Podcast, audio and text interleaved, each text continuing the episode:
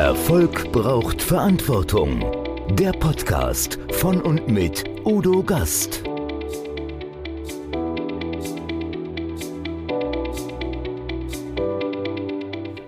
Podcast Folge 157. Antonio Treglia, Digitalisierung und digitale Transformation in Unternehmen. Digitalisierung und digitale Transformation sind zu Schlagworten in der Unternehmensführung avanciert. Kaum jemand kennt die unterschiedliche Bedeutung beider Begriffe. Antonio Treglia ist IT-Experte und beide Ausdrücke begleiten ihn bei seiner täglichen Arbeit. Mit seinem Beratungsunternehmen unter dem einprägsamen Namen Pack of Seven begleitet er Unternehmen auf ihrem Weg in die digitale Wissensaufbereitung und Wissensverwaltung. Wir sprechen darüber, wie man die interne Kommunikation im Unternehmen verbessern kann und wie man wertvolles Wissen für alle Mitarbeiter, die es benötigen, verfügbar machen kann. Auch widmen wir uns der Frage nach den häufigsten Fehlern auf dem Weg der digitalen Transformation.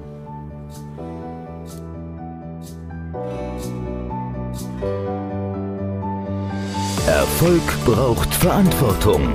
Noch mehr bedarf es kompetente Begleitung auf dem Weg zum Erfolg. Weise Unternehmer holen sich Rat von denen, die den Weg schon gegangen sind und die Abkürzungen kennen. Die Kontaktadresse von Udo Gast finden Sie direkt in den Show Notes.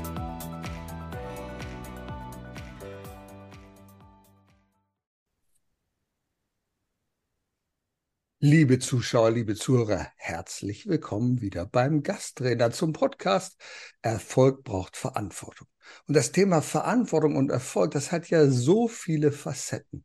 Denken Sie mal daran, Sie sind in einem Unternehmen und Sie haben ganz viele Daten, die Sie verwalten müssen. Ich kann mich erinnern, als ich vor vielen, vielen Jahren, vor 30 Jahren angefangen habe, da reichte so ein Zettel aus. Da konnte ich aufschreiben, welche Geräte wir hatten. Und ich, heutzutage sind die Informationen so vielfältig und so viele Mitarbeiter, die diese Informationen benötigen, die sie teilen möchten, da brauchen wir Spezialisten.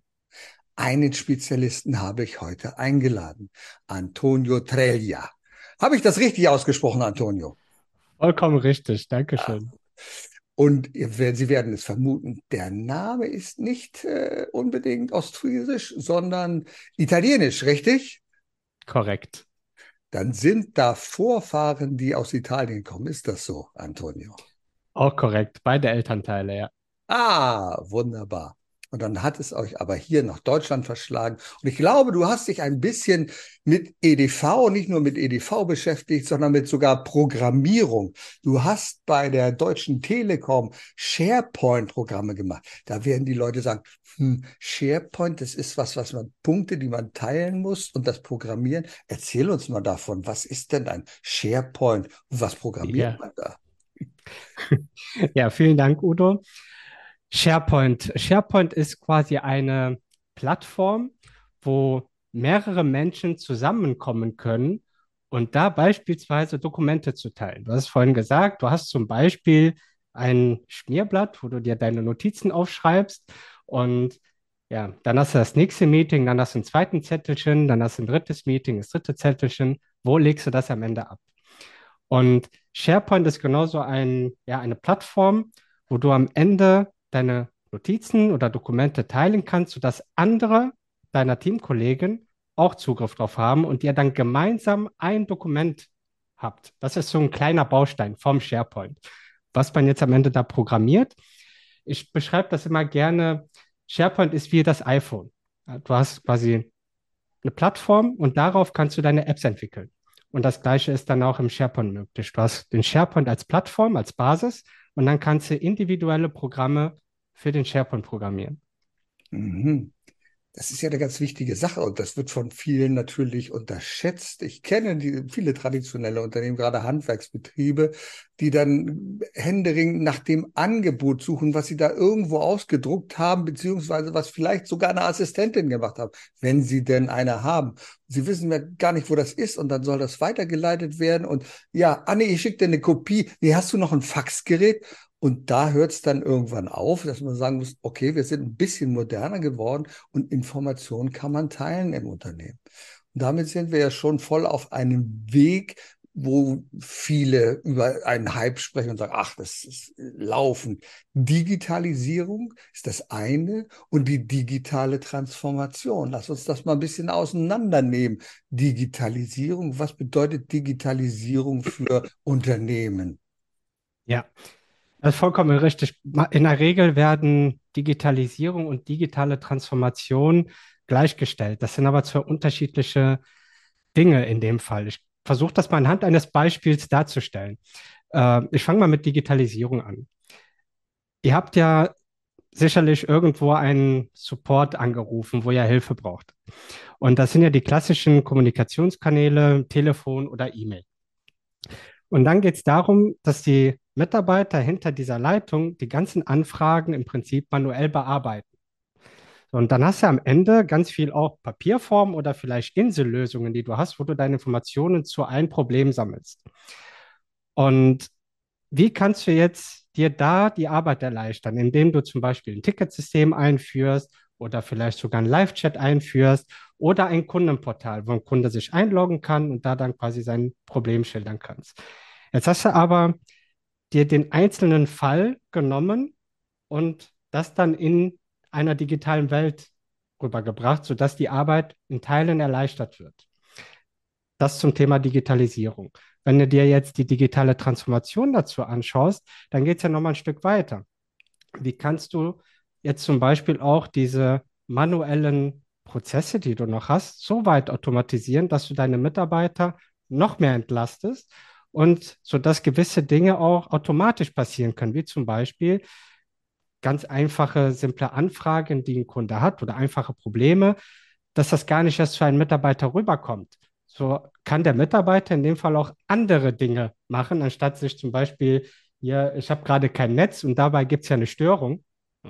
Dann kann man das in einen Chat zum Beispiel eingeben und dann antwortet es dir automatisch hier, da gibt es gerade eine Störung, bitte Geduld. Und das ist jetzt zum Beispiel ein, Chatbot, der da interagiert. Dann hast du ein Thema, äh, Sprachanalysen.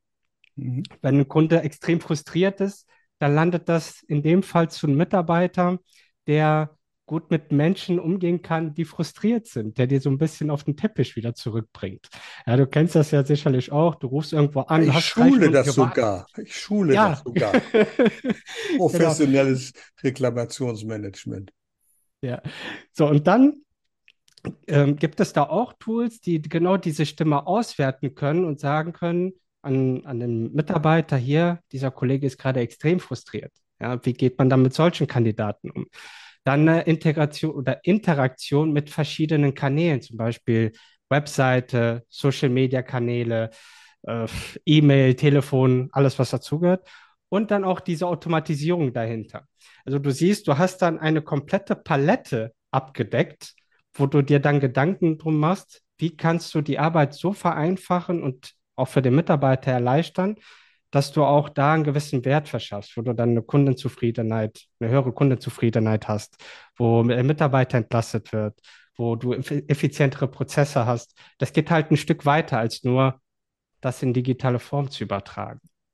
Also ich habe verstanden, dass die Zielsetzung der digitalen Transformation ist, dass jeder Mitarbeitende im Unternehmen jederzeit Zugriff auf jede für ihn relevante Information hat und die auch weiterleiten kann, die verwerten kann und daraus Schlüsse ziehen und daraus Probleme lösen kann.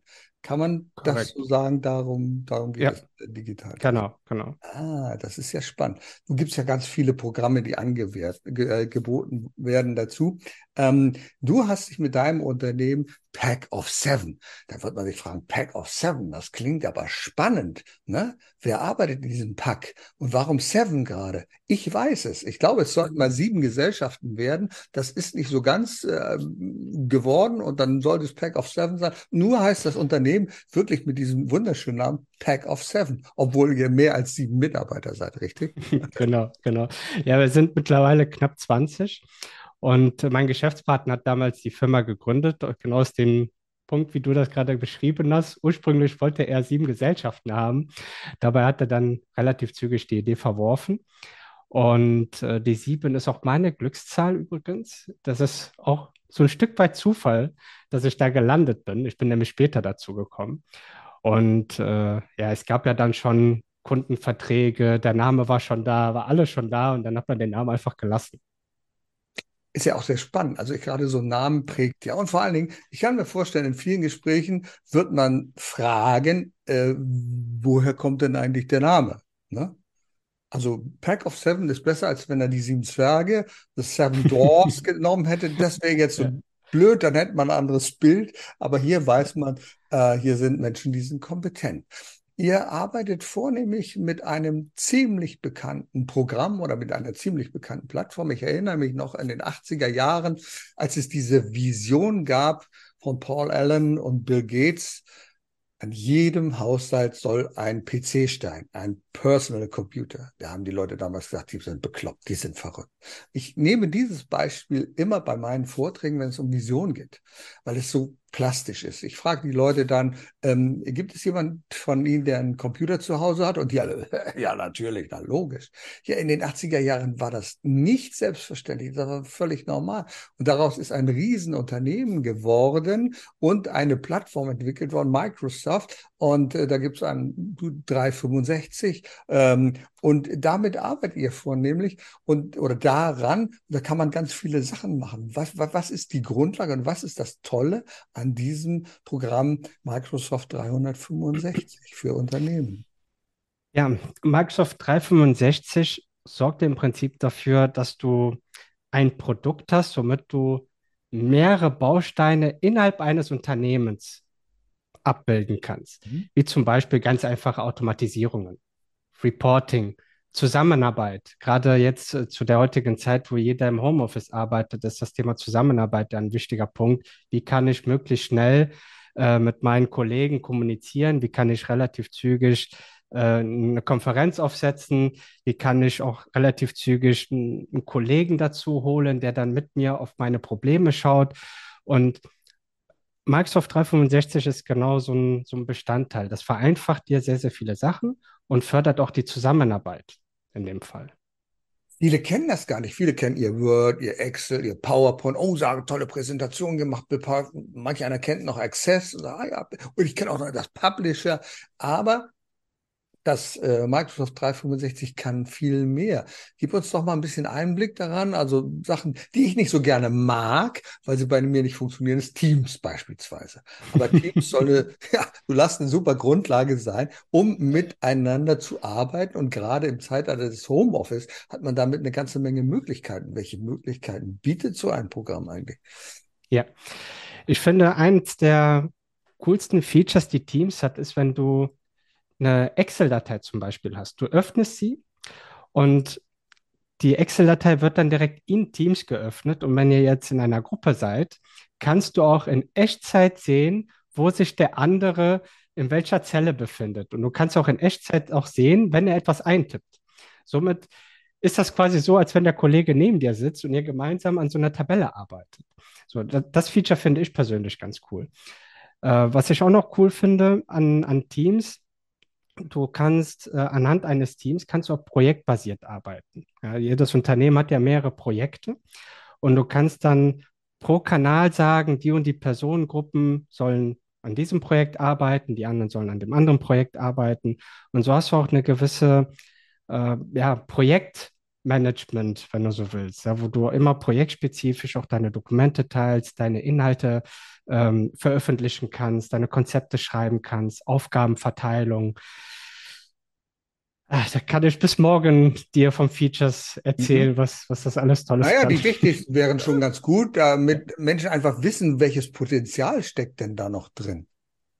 Ja, allein das äh, Wissensmanagement, was du da betreiben kannst. Gerade wenn Leute das Unternehmen verlassen, geht ja auch immer ein Stück weit das Wissen verloren. Und wie kannst du das möglichst so gering halten, dass das Wissen verloren geht, indem du genau solche Plattformen nutzt, wie jetzt zum Beispiel auch der SharePoint. Ne?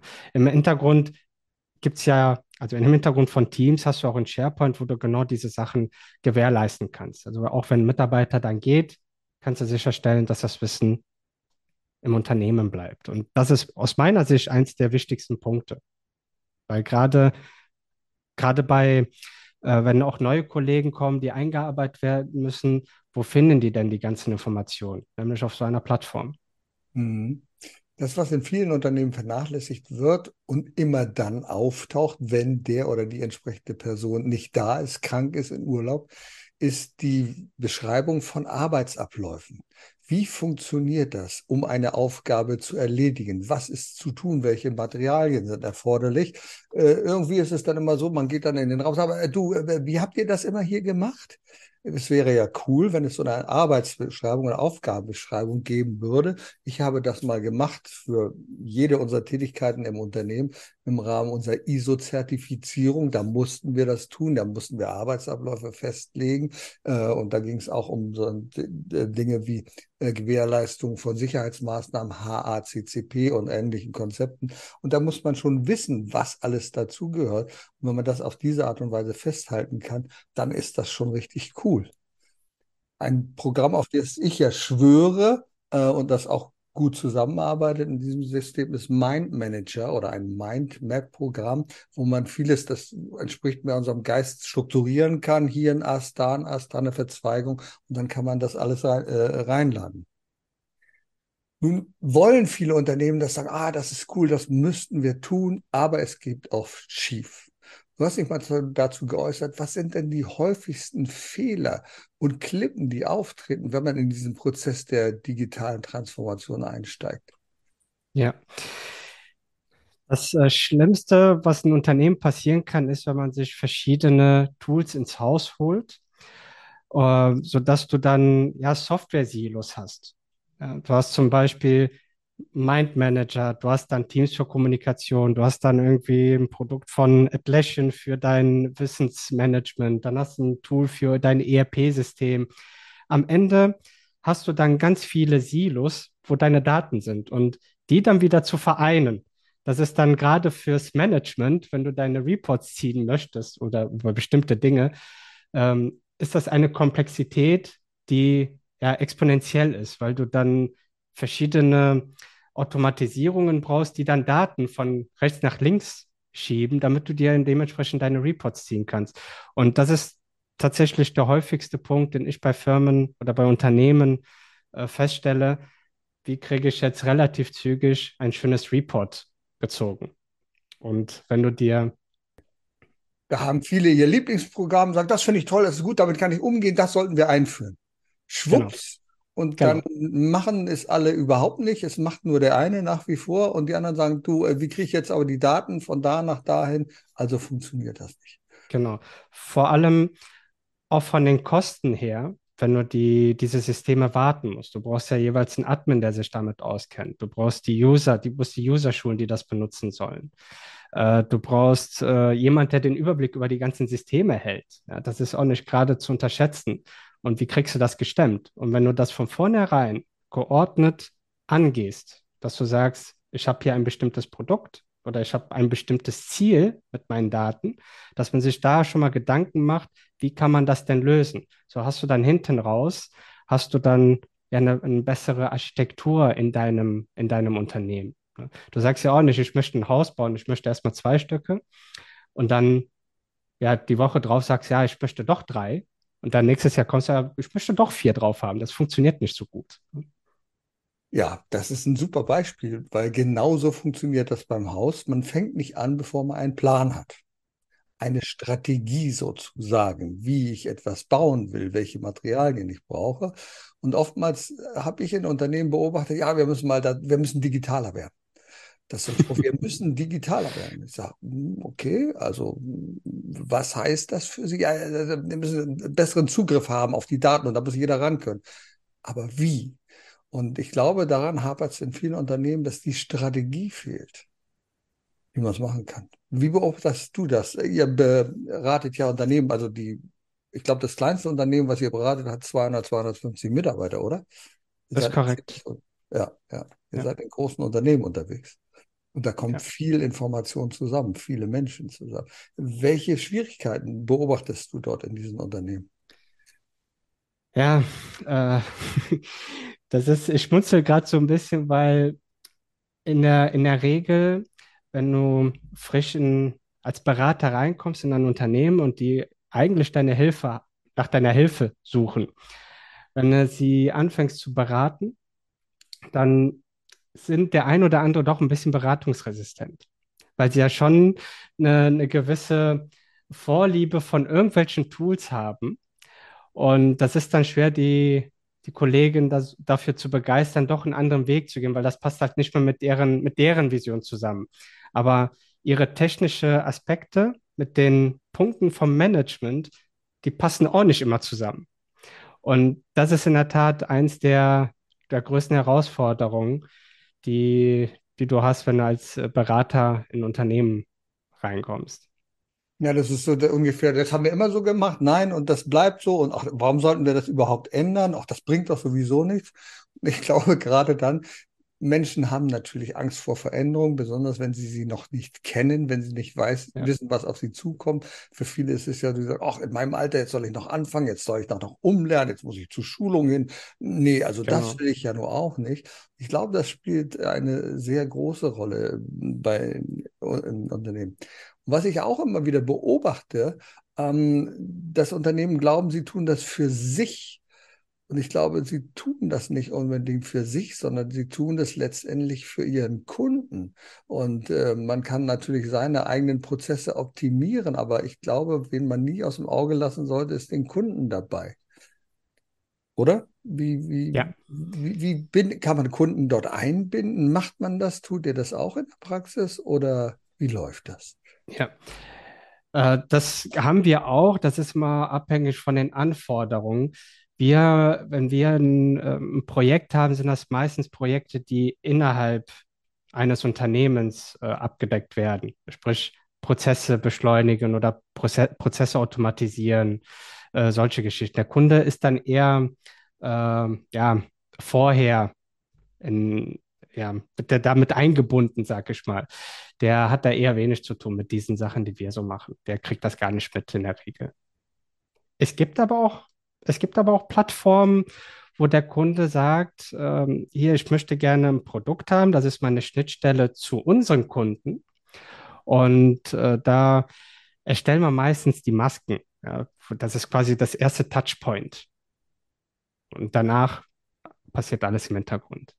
Aber es gibt ja Branchen, da ist es essentiell, dass die Kunden mit eingebunden werden. Ich denke mal an die Automobilzulieferer, die haben ja teils Zugriff auf die Lagerbestände äh, bei den Automobilfertigern und umgekehrt die Automobilfertiger bei den Lieferanten, die wissen, aha, das hat der noch da und der braucht jetzt, wir brauchen das in zwölf Stunden und äh, sonst kann man das gar nicht planen. In einer so engen, verzahnten Zusammenarbeit ist es schon wichtig, dass der Kunde mit eingebunden ist und dass man die Daten dann auch äh, vorrätig hat. Du hattest neulich ein sehr interessantes Gespräch mit jemandem aus einem Bereich, der uns im Moment sehr beeindruckt. KI, künstliche Intelligenz. Wie siehst du das? Künstliche Intelligenz, digitale Transformation, da passiert so viel was ist da noch alles möglich? Worauf müssen wir uns einstellen? Oder worauf dürfen wir uns einstellen? Ja. Ich finde das Thema auch ziemlich spannend, weil ich nutze auch sehr viel KI. Und ich finde, das erleichtert mir auch an manchen Stellen die Arbeit. Also ich habe da gar keine, gar keine Panik vor. Und äh, ich denke, dass viele Panik davor haben, weil sie sich nicht damit auseinandersetzen. Und äh, wir sind nun mal Menschen, wenn man etwas nicht kennt, dann hat man als erstes Angst und viele lassen sich davon leiten. Und ich sage dann auch zu Kollegen, die dann sagen, ja, ich kann es nicht einschätzen, setz dich doch einfach ran, eine Stunde, schaust dir doch an, guck, was möglich ist und vielleicht kannst du da die Potenziale rausziehen und für dich selber richtig gut nutzen. Ich sehe derzeit noch eine große Gefahr in der KI und zwar durch uns Menschen, weil wir Menschen KI-gestützte Ergebnisse ungefragt übernehmen. Also, wenn ich habe neulich ein sehr, sehr interessantes Buch gelesen von ähm, einem Podcast-Gast, der bei mir war, Kai Spriestersbach. Der hat also ein ganz tolles äh, Buch geschrieben über künstliche Intelligenz, ChatGPT sinnvoll nutzen. Und äh, der schreibt einem, äh, schreibt einfach, wie das richtig funktioniert. Wir glauben ja, oh Mensch, das ist ja toll, das ist also, wo das, das alles aus dem Netz und diese künstliche Intelligenz hat das alles zusammengetragen. Nein, so ist das gar nicht, sondern es geht um eine Wortab äh, eine logische Wortabfolge. Welche könnte logisch sein? Und ob es ChatGPT ist, Jasper AI oder andere, die fantasieren manchmal. Damit es logisch erscheint, werden Fakten dazu gedichtet, die überhaupt nicht stimmen. Ne? Ja, ja, also das ist wie bei Donald Trump. Ne? Es klingt plausibel ja. und nachdrücklich, aber stimmt nichts davon. 10.000 Lügen, ja, das kann natürlich auch in einer KI passieren und deswegen glaube ich, müssen wir ein bisschen gucken, oder? Genau, äh, das stimmt. Da bin ich auch deiner Meinung. Was ich bei zum Beispiel jetzt ChatGPT ein bisschen komisch finde oder außergewöhnlich finde, ist, du gibst da was ein und du bekommst etwas vorgekaut. Das ist halt ganz anders als googeln, weil wenn du googelst, musst du ja wirklich recherchieren und schauen, stimmt jetzt gerade die Information, die ich habe.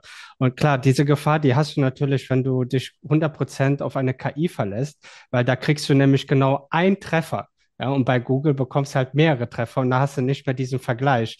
Und äh, ja, da sollte man auf jeden Fall aufpassen, wenn du KI nutzt. Und nun ist ja so, je mehr wir uns digitalisieren und je mehr wir uns offen machen nach außen, desto größer ist auch die Gefahr der Eindringlinge von außen nach innen. Ich hatte ja neulich einen sehr interessanten Podcast äh, mit Nikolaus Stabels über Cyberkriminalität.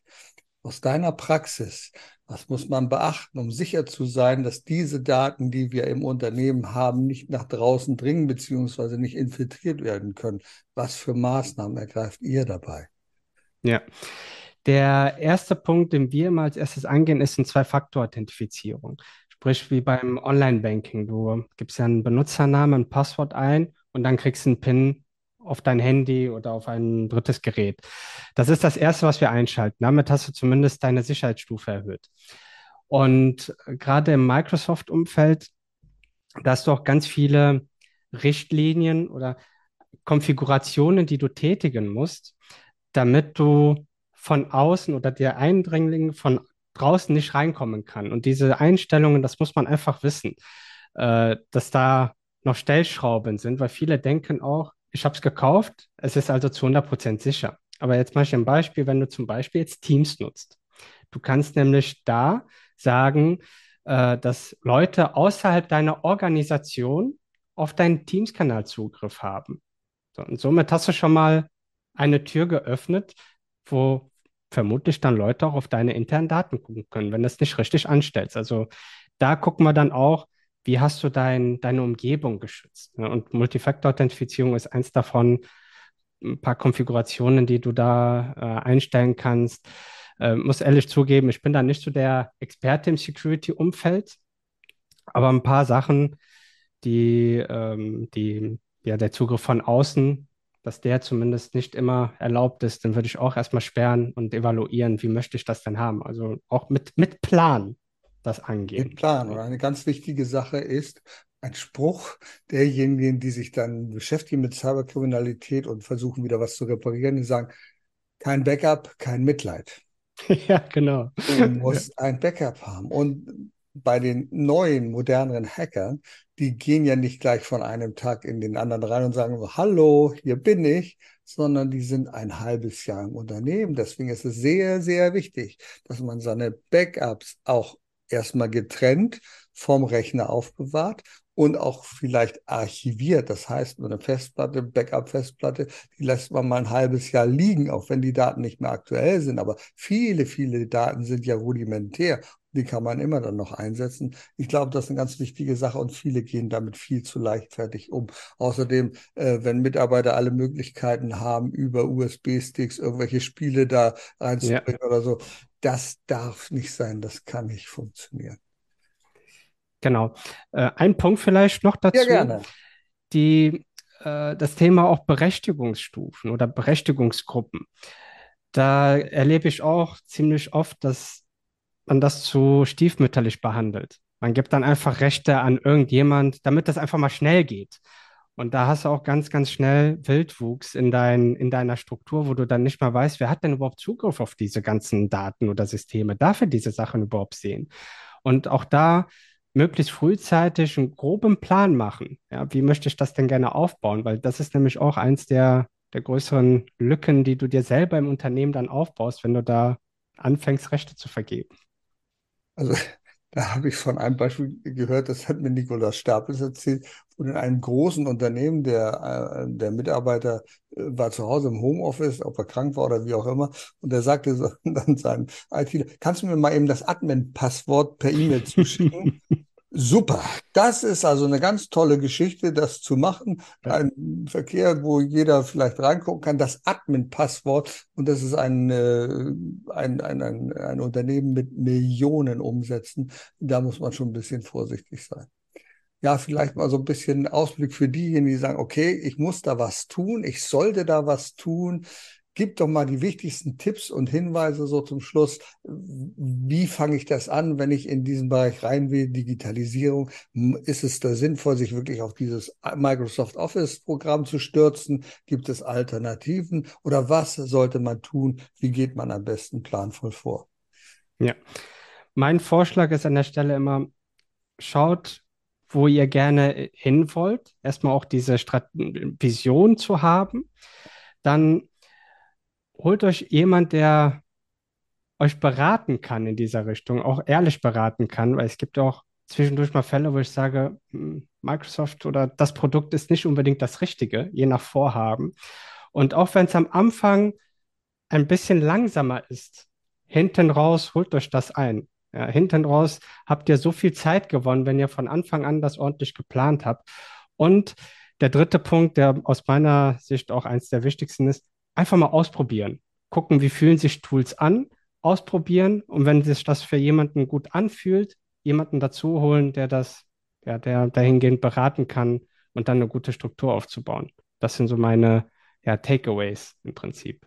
Das ist eine coole Sache. Und wer mehr von dir wissen und hören will, in den Shownotes werden wir das verlinken. Du bist ja auf LinkedIn aber du bist auch auf Instagram und TikTok tätig. Und da hast du ganz, ganz viele Videos, ganz kurze so Erklärvideos zu jedem Thema. Da kann man stundenlang stöbern. Da kann man wirklich sehr, sehr viele Informationen bekommen. Und da kann man vor allen Dingen Appetit auf digitale Transformation bekommen. Mein lieber Antonio, ich glaube, da haben wir wieder eine ganze Menge gelernt heute, oder? Ja, ich denke auch. Udo, vielen, vielen Dank. Ich danke dir sehr für diese Ausführungen, die wirklich doch fachspezifisch waren und uns ein bisschen aufgerüttelt haben. Sehr schön. Dankeschön. Danke, dass ich dabei sein durfte. Erfolg braucht Verantwortung. Der Podcast von und mit Udo Gast. Sie brauchen einen echten Mutmacher und erfahrenen Business Coach, der mithilft, Ihr Unternehmen sicher und wirksam nach vorne zu bringen? Und das auch in Krisenzeiten? Dann schreiben Sie jetzt an Udo Gast. Aktuell gibt es noch einen freien Platz. Die Kontaktdaten finden Sie in den Show Notes.